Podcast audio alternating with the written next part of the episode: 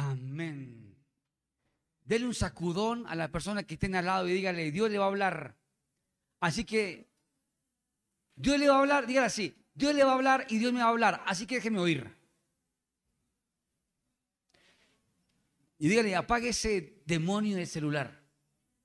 Que no lo distraiga. Vamos a ir al libro de Josué, capítulo 24.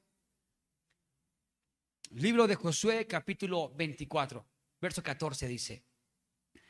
Ahora pues temed a Jehová y servidle con integridad y en verdad, y quitad entre vosotros los dioses a los cuales sirvieron vuestros padres al otro lado del río y en Egipto, y servid a Jehová. Y si mal os parece servid a Jehová, escogeos hoy a quién sirváis, si a los dioses a quienes sirvieron vuestros padres cuando estuvieron al otro lado del río, o a los dioses de los amorreos en cuya tierra habitáis. Pero yo y mi casa serviremos a Jehová. Amén y amén. Yo titulé esta predicación Salvando a los míos. ¿Cómo se llama? Salvando a los míos. Quiero entrar compartiéndoles que Dios empieza la Biblia con una pareja, ¿no? Con Adán y Eva. Y termina la Biblia, termina la Biblia con otra pareja, que es las bodas del Cordero. A Dios le encantan las bodas. A Dios le fascina los matrimonios. A Dios le gusta los hogares. A Dios le gusta la familia. Algunos de pronto no tienen ese concepto claro, pero Dios eh, siempre, si ustedes miran la palabra de Dios, van a encontrar que Dios siempre, cuando empezó a trabajar con alguien, buscó que tuviera familia. Por ejemplo, cuando Dios llamó a Abraham, le dijo, tú y Sara. O sea, para Dios era importante la familia. Yo quiero decirles que la familia, no, no quiero que suene a cliché ni que suene a, a disco rayado, pero la familia, aparte que es el núcleo de la sociedad, es lo más importante que debemos cuidar. Amén. Qué rico cuando venimos con familia. Y si no venimos con familia, ¿tengo que dejar de congregarme? No. Yo santifico a mi esposo, a mi esposa, que no está con Dios hasta que venga. ¿Me hago entender? Pero lo ideal es que estemos como familia. Y quiero decirles que a Dios le encantan las familias y le encantan los matrimonios. Diga que está al lado. Dios le, a Dios le fascinan los matrimonios. Así que si usted venía hoy diciéndole a Dios que le hablara, ahí Dios le está dando su afinada. A Dios le encantan los matrimonios. Pero, a ver, ya, ya, ya, amén. Pero, ¿a quiénes no les gusta el matrimonio? A mucha gente. Y el matrimonio tiene muchos enemigos. El hogar y la familia tienen muchos enemigos, demasiados. Y uno de ellos, el principal, es Satanás. Él vino a robar, a matar y a destruir los vínculos, la familia, a dividir. Y a veces me duele cómo las familias se dividen por bobadas o por cosas muy fuertes, pero por no pasar, por no perdonar, por no depurar, por no soltar el corazón, comienza literalmente Satanás a crear nidos en el corazón y comienza a dividir. Y quiero, decir, quiero decirles que el resentimiento familiar y la división en la familia literalmente es como un cáncer que si tú no lo santificas, comienza a carcomerte, a carcomerte, a carcomerte, a carcomerte, y comienza a amargarte, a amargarte, volverte amargado, y cuando te das cuenta ya estás en un cáncer crónico, que literalmente no compartes con tu familia, no hablas con ellos, se crean barreras, se crean divisiones, y eso, oiga, oigan, es por esto, porque decidiste tener en tu corazón dolor y resentimiento. Le doy gracias a Dios, oigan esto, por lo que he vivido en mi vida, por las traiciones, por los rechazos de niño, por las cosas difíciles que tuve que vivir, porque me formaron y me permitieron ver a Dios como mi Padre. Y cuando veo a Dios como mi Padre, pasa en mí algo tan especial y es que muchas cosas de las que hacen en contra de mí ya no me afectan. Porque Dios ha vuelto mi Padre y para mí esa palabra que dice, si tu padre y tu madre te dejaren con todo, te recogerá Jehová, para mí es rema. ¿Y por qué rema?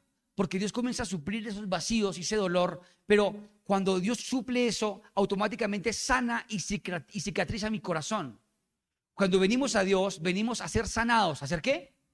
Sanados emocionalmente. Por eso la palabra de Dios dice, cuando Jesús vino a la mujer samaritana y la mujer samaritana se quedó así como sorprendida porque pues eran judíos, eran diferentes de otra cultura y los discípulos le preguntaron, ¿le vas a dar a una Samaria?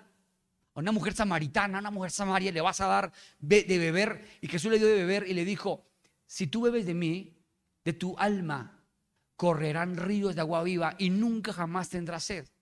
Esto significa, oigan esto, que de tus sentimientos brotará alegría, felicidad, gozo. De tu alma brotará eso cuando tú bebes de Dios.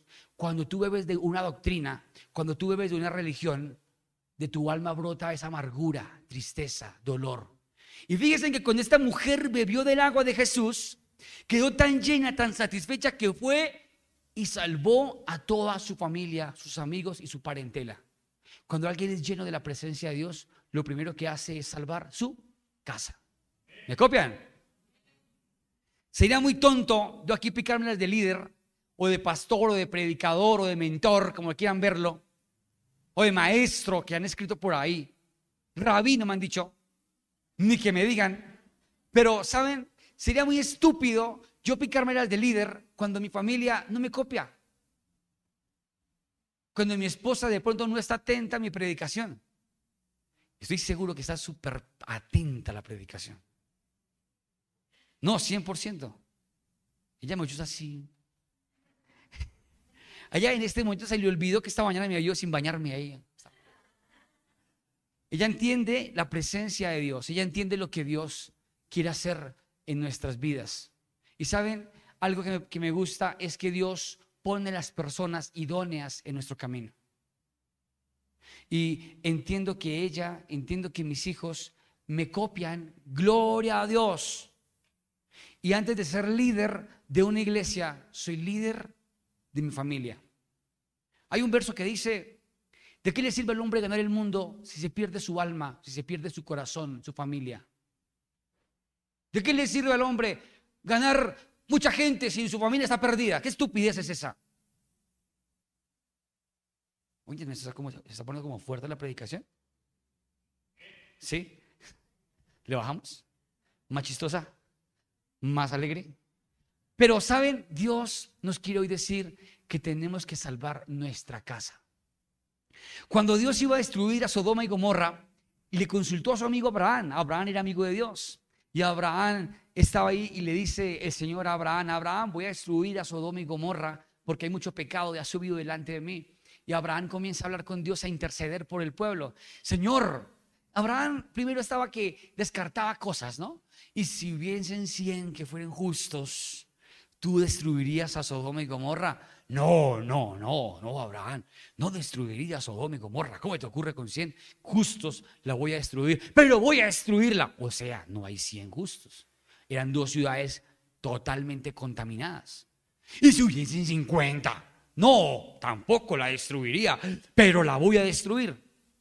Y si hubiesen diez, no, tampoco la destruiría, pero la voy a destruir. ¿Saben? Ya Abraham dijo, eh, espera un. Ya, así la verdad. Allá salud. Sobrino, quiero que lo salves, por favor. Es familiar mío de mi parentesco. A su esposa, sus hijas. Por favor, por favor. Listo. ¿Voy yo? No, yo envío mis ángeles. Y el Señor envió sus ángeles para rescatar a una qué? Familia. ¿A una qué? Familia. Porque hubo uno que intercedió. Porque hubo uno que qué? Lo importante que es interceder por la familia. ¿Tú oras por tu familia? Si, tu, si tus hijos están perdidos, ¿tú oras por ellos? Si tu hija se casó mal, ¿tú oras por el yerno? ¿O tú murmuras de él? Y después no se queje. Porque es que los padres están llamados a interceder por sus hijos y por sus generaciones. Amén. ¿Me están copiando? A mí me fascina que mi mamá me diga, Dios lo bendiga. A mí eso me fascina. Y no porque sea un religioso, pero yo digo, madrecita, Dios la bendiga. chao. Dios la bendiga. Dios la bendiga. Chévere, ¿no? De pronto, y he visto Algunas familias que son así, hijo, Dios lo bendiga, que el Señor lo acompañe, que la luz resplandeciente de Jehová ilumine su camino, que los ángeles de Jehová acampen alrededor suyo, que caigan a diestra y siniestra los enemigos ante ti, que el Señor fluya. Pues ese tipo de oración no la quiero tan así, pero debería ser. Un llamado voy a las suegras, oren por sus yernos. ¿Cuántas suegras hay aquí? Uy, hartas. Oren por sus hijos y por su familia. Bendigan su generación. No manoseen, ni entequen, ni dañen sus generaciones. Amén. Si van a decir algo, digan algo positivo, algo bueno, pero oren por ellos. Y yo quiero decirles que Dios es amante a las familias sacerdotales. ¿A las familias qué? Sacerdotales. Y yo le pido a Dios y profetizo sobre mis hijos, sobre mi generación, sobre mis generaciones, en el nombre de Jesús, que el Espíritu de Dios pose sobre ellos y que ellos les sirvan a Dios y que no se inclinen a otros dioses. ¿Saben que cuando el pueblo de Israel es liberado de Egipto y van hacia la tierra prometida, Moisés ya estaba cansado de decir al pueblo de Israel, dejen de tener otros dioses, dejen de idolatrar, dejen de tener esta actitud, vivan bien, vivan en santidad, amen a Dios. Puso el tabernáculo en medio de ellos, pero ellos comenzaron, siempre se desviaban y creaban un ídolo, creaban, creaban un dios. Y un ídolo no es precisamente un becerro de oro, no es el sagrado rostro, no es la santísima. No, ¿saben qué es un ídolo? Lo que está antes de Dios, un ídolo puede ser una pareja. Hay gente que tiene como ídolo en su vida sus hijos. Idolatran a sus hijos y prefieren meter a sus hijos en la cama y dividir a su esposa. Y prefieren no tener relaciones sexuales porque es que el bebé está en medio de la cama. Yo tengo unos bebés lindos, uno de 14 y uno de 4 hermosos mis bebés. Y a los dos les fascina meterse en la cama, los dos. Y nos pelean. El, grande, el, chiquito lo embolatamos, lo cogemos y ¡bum! Mandamos por un lado y ya. Pero el grande no. Y el grande se nos mete y terminamos los dos peleando, pero peleando jugando. Hasta le hago una llave y la otra y terminamos agarrados ahí hasta que se rinde. Ya, papi, suéltame. Y ahí jugando, pero molestando. Pero el, esa, esa cama, ese lugar, es el mejor lugar de la, de la casa. ¿Cuántos saben que es verdad? el mejor lugar es la cama de los papás, ¿sí o no? Uy, esa cama es una nota. Ahí, mejor dicho, una película, pasar la, cama de los papás es lo mejor. Y, nuestras, y nuestra cama, a Marcus le fascina estar ahí y a Mateo, a los dos. Pero por más lindo que parezca el hogar y la familia, yo levanto a mi hijo y muchas veces, bueno, ya Mateo no lo puedo levantar tan fácil, lo levanto así, lo llevo así como, como un borracho. Vamos, vamos. ¿sí? Y lo llevo a la cama, se acuesta y a Marco lo levantamos siempre, porque algo que tenemos los dos como principio es, amén, gracias por el fondo musical. Eh, algo que tenemos como principio los dos, atentos, es la familia, el hogar. Y saben, no negociamos el tema de estar divididos jamás. Es más, para nosotros es sagrado dormir solos. Sagrado, dormir solos, ¿verdad? No nos gusta que haya alguien o que el niño no nos gusta dividir ese espacio. Y hay gente que tiene como ídolo a sus hijos y pelean hasta con la esposa, con el hogar, por el hijo. Miren, le voy a decir algo, un ídolo puede destruir tu familia. Y aquí le está hablando Josué, ya se levanta Josué, y Josué después de que ve todo ese desorden en el pueblo dice, ahora pues teman a Dios y sírvale con integridad. ¿Con qué? Integridad, o sea, con aquí y, donde nadie lo ve, ocultas allá. Trabaje con integridad y en verdad. Y quiten, quiten entre vosotros todos los dioses los cuales sirvieron ustedes antes y ahora.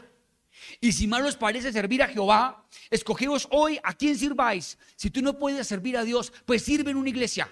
Impresionante, ¿no? Si tú no quieres servir a Dios, entonces escoge a quién tienes que servir, pero tienes que aprender a servir y no tener cosas extrañas. si a los dioses a quienes sirvieron vuestros padres cuando estuvieron al otro lado del río, o a los dioses de los amorreos en cuya tierra habitáis, usted tiene que hacer algo. La Biblia dice, no podemos servir a vos señores. ¿Me está copiando? Tú no puedes servir a vos señores. Y acá dice, pero yo y mi casa, dice Josué, yo y mi casa serviremos a Jehová. Diga conmigo, yo en mi casa serviremos a Jehová. No, pero convénzase de verdad. Otra vez, uno, dos, tres. ¿Saben qué significa eso? Que tú le vas a servir a Dios con tu familia. Yo profetizo en el nombre de Jesús que aquí se levantan familias sacerdotales. Tan bacana una familia sacerdotal que de pronto uno ora, otro canta, otro recoge la ofrenda.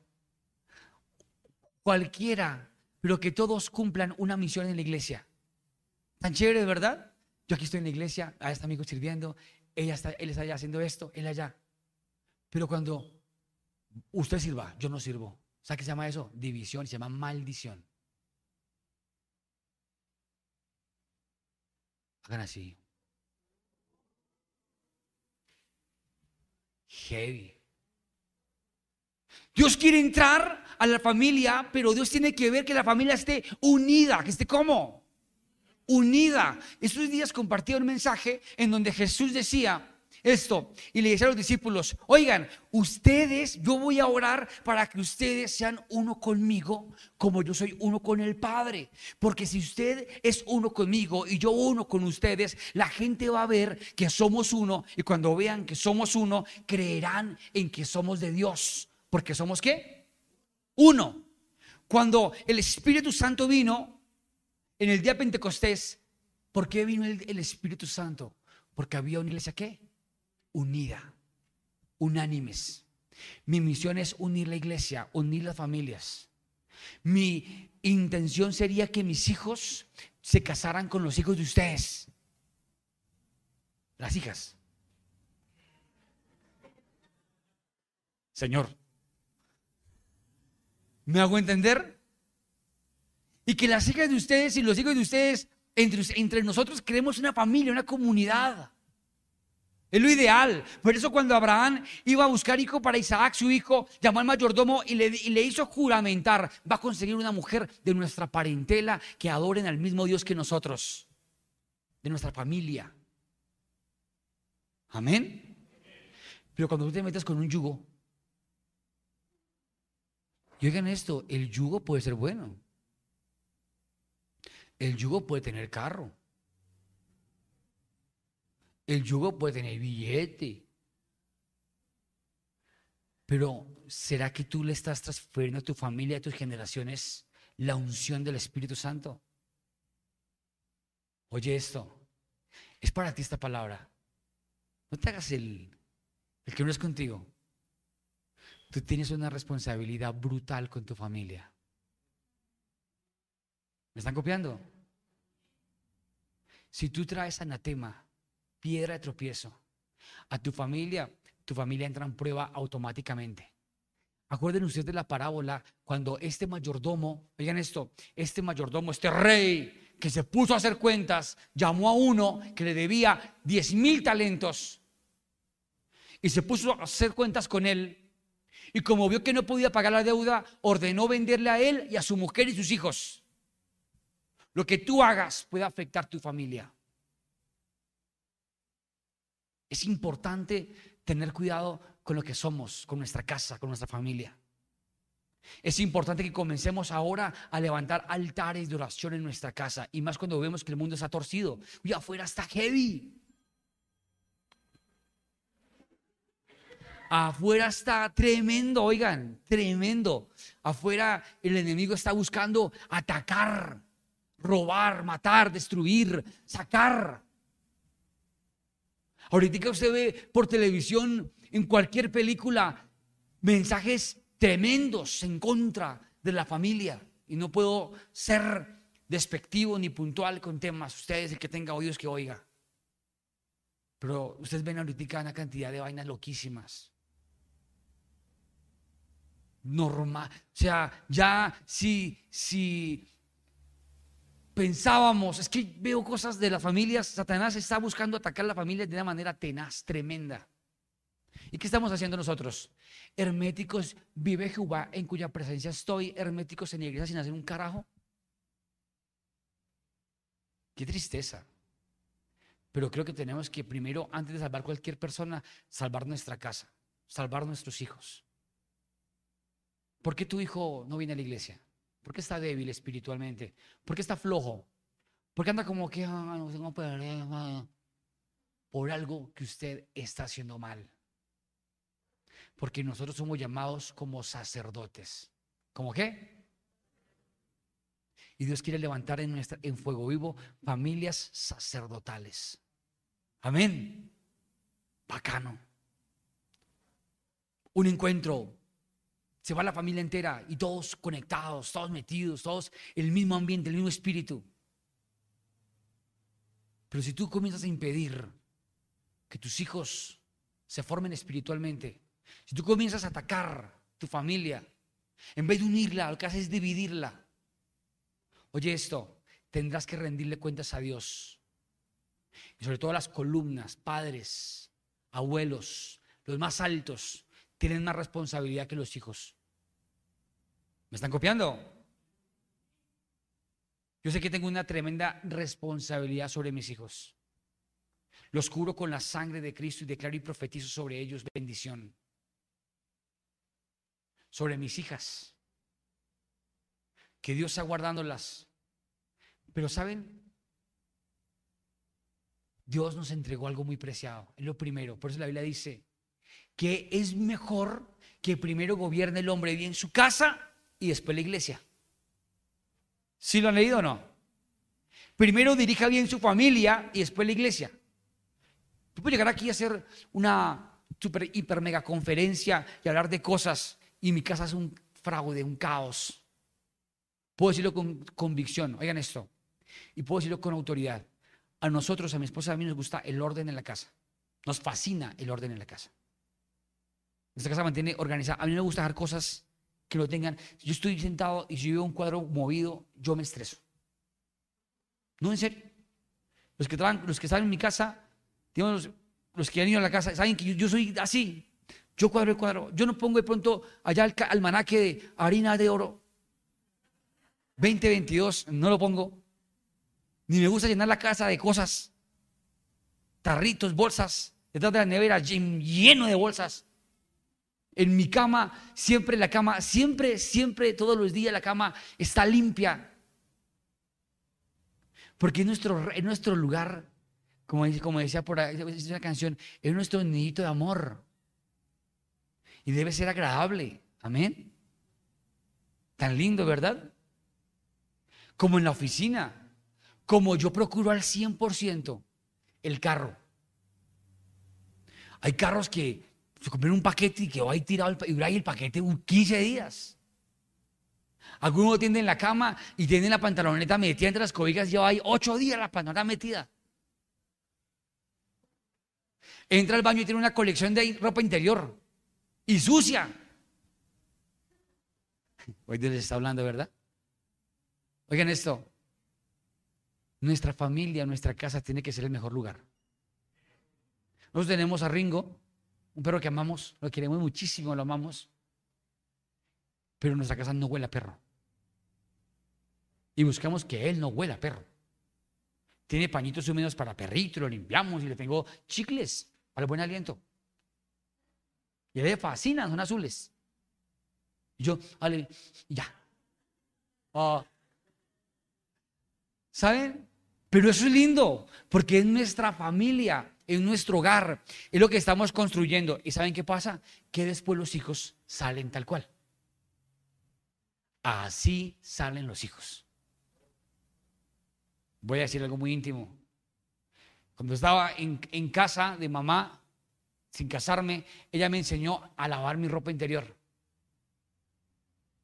Me quedó grabado. Mi esposa nunca Nunca me he lavado. ¿O sí? No. ¿Y saben? Porque son principios de familia. Y lo que se forma en el hogar es lo que produce el mundo. Entonces cuando yo veo a un man que está por ahí caminando, y lutó. Y ¡pa! Porquería, oiga. Uno que ve un papá que era un degenerado que sentaban allá, allá y dormían encima del reguero. Pues eso es lo que promocionó la familia. Por eso tú y yo somos muy responsables de lo que producimos. A veces estoy con Mateo y Mateo es pulido en cosas, muy pulido. Ya ves así y es, y él va a salir de la casa y se mira en el espejo y le estoy boleteando. Sí, pero porque, porque viene con un ADN. Tiene un estilo, viene con un ADN. A veces me dice, papi, familias que son muy como desordenadas, ¿sí? no les importa. En fin, la cama sin entender. Ese es el reflejo. Yo puedo salvar el mundo, yo puedo hacer plata afuera, pero mi casa destruida. No hay negocio. ¿Me están copiando? Puede llegar en una Toyota Prado de 250 millones allá y se va usted con un palillo. Ahí está, amor. Uy. Perdón. Y no estoy hablando de ser elitista ni gomelo ni nada. Hablo de que literalmente tenemos que tener principios, no ser unos levantados. Y la familia es la que crea los principios, es el Espíritu Santo el que tiene el control.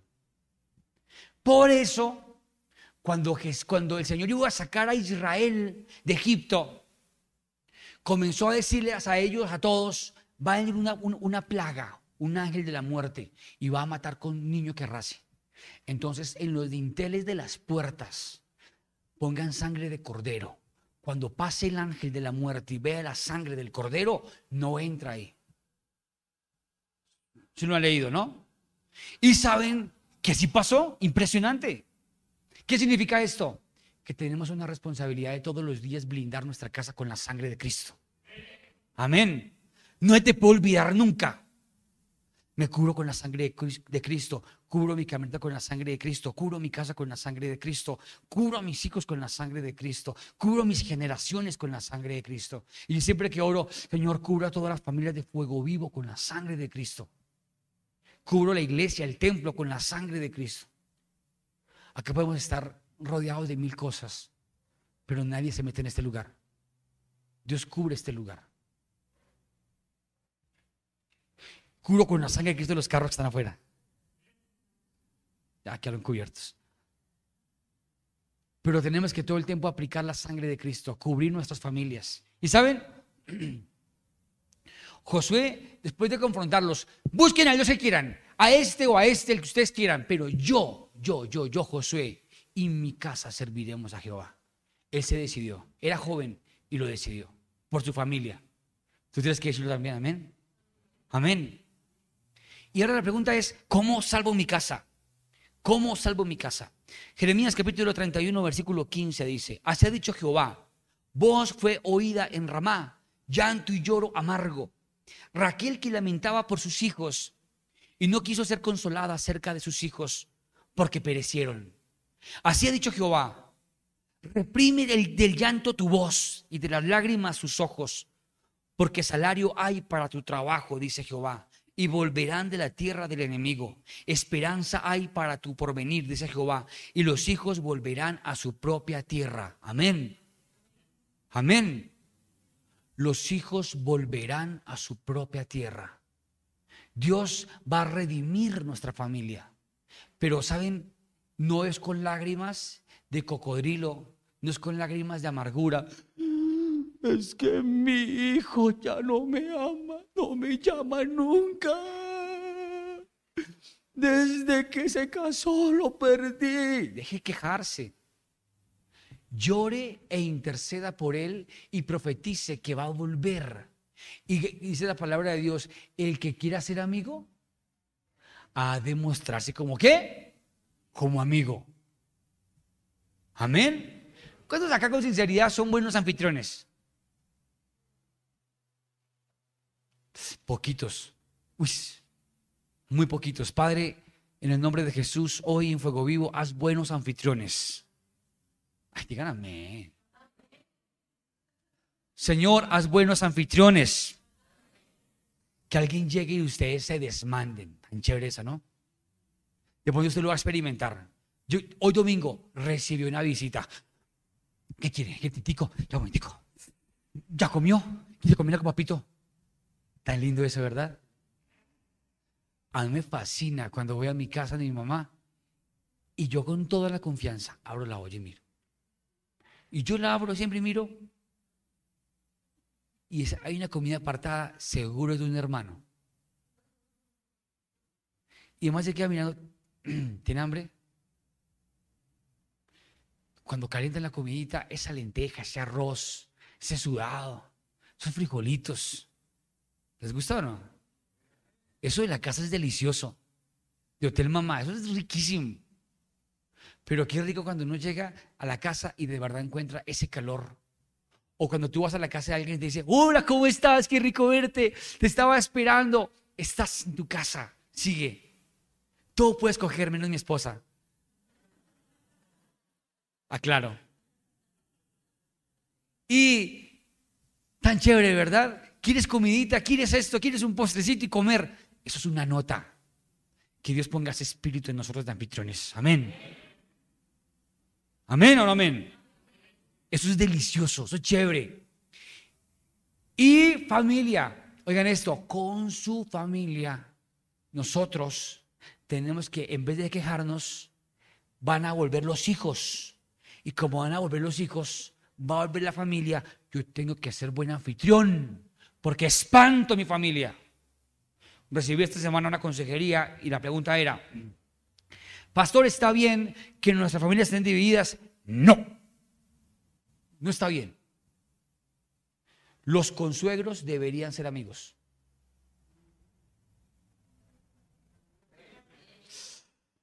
Señor Dios, un milagro. Padre, un milagro. Los consuegros deberían ser amigos. Amén. De vez en cuando una visitica. Yo, ¿dónde está? Traje un pollito. Chévere, ¿verdad? Ese, e, esa es la verdadera iglesia.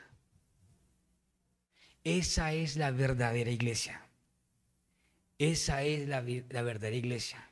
En Lucas capítulo 23, versículo 38, 28 al 31, dice esto. Jesús se volvió y les dijo, mujeres de Jerusalén, no lloren más por mí, más bien lloren por ustedes y por sus hijos. Impresionante, ¿no? Jesús les dijo, ya que andar chillando por mí, porque me voy a ir. Lloren por ustedes, para que tengan corazón de carne y lloren por sus hijos. Cuando dicen amén? Tenemos que trabajar para que nuestra familia esté aquí. Amén. Cuando yo veo que entre ellos se socializan, los jóvenes, hay un 85% de probabilidades de que están bien. El 15% de que no es porque no falta entre nosotros un ñero. O uno que sea así como medio mirón o, ganado de gavilán, de, de chacho. El cristino de la iglesia. Pero aquí hay buenos hábitos. Acá aprendemos cosas chéveres. He visto hijos dicen de la casa y se meten unas totaciadas, pero durísimas. Y vuelven todos reventados y ya tienen, ¿qué pasó acá? Una chaguala, eso fue ahí una mala relación. Llegan desgastados. Mateo capítulo 21, verso 12, en la nueva traducción viviente dice esto. Jesús entró en el templo y echó de allí a todos los que compraban y vendían, volcó las mesas de los que cambiaban dinero y los puestos de los que vendían palomas y dijo esto, escrito está, mi casa será casa de oración pero ustedes han convertido mi casa en cueva de ladrones. Nuestra casa tiene que ser una casa de oración. Esa es una manera para salvar nuestra familia. Amén. Aprendámoslo.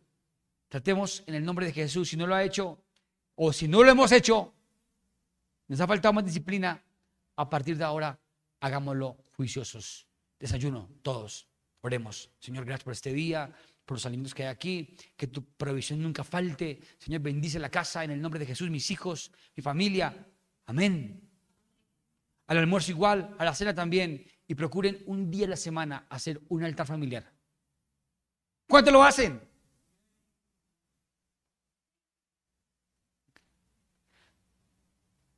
¿Cuántos lo hacen? Qué chévere, me gusta. Dios es bueno. Esta prédica para nosotros. Tenemos que tener en nuestra casa un altar familiar. Y saben, la palabra de Dios dice, me borraron un texto bíblico. Ah, no, aquí está. Ya estaba aquí que... Mm, mm, mm. Hechos, a veces bien colérico con eso. Hechos capítulo 2, verso 46 dice esto. Y perseverando unánimes cada día en el templo y partiendo el pan en las casas, comían juntos con alegría y sencillez de corazón, alabando a Dios y teniendo favor con todo el pueblo. Y el Señor añadía cada día a la iglesia los que habían de ser salvos. ¿Cómo añadía Dios los que habían de ser salvos a la iglesia? Compartiendo con alegría y con sencillez de corazón el pan en las casas, en las familias. Tu casa, digo amigo, mi casa y yo serviremos a Jehová. ¿Esto qué significa? Que tenemos que abrir nuestra casa para que haya luz. ¿Cómo Dios puede conectarse con mi casa si no hay luz, si no hay un altar, si no hay un momento en el que se predique la palabra? Por eso, ¿cuántos quieren ser buenos anfitriones? Levanta la mano. Buenos anfitriones, buenos anfitriones. Y profetizo, Dios, Señor, mira, profetizo sobre los anfitriones prosperidad, abundancia, que sus casas serán llenas de provisión, de bendición y que nunca faltará la bendición de Dios. Amén. Que se cumpla en el nombre de Jesús. Significa que tenemos que abrir nuestra casa para que el Señor entre. Amén. Significa que tenemos, ¿hace cuánto no hay una reunión, un grupo, una célula en tu casa.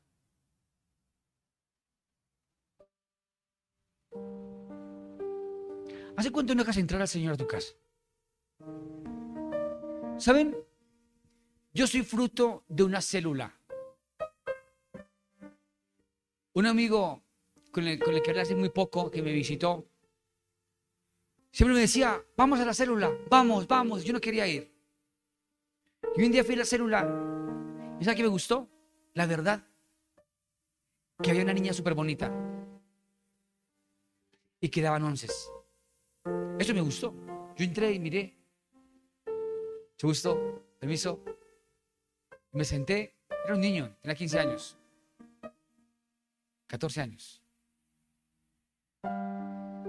Y me invitaba constantemente a la célula y me gustaba porque cuando se acababa la célula daban refrigerio. Eso me parecía tan bacano. Pero último entonces pueden hablar y armaban como grupitos y se arrancaban para la casa entre tres, cuatro y no conocía gente. Me parecía chévere eso de la célula. Recuerdo un día en una célula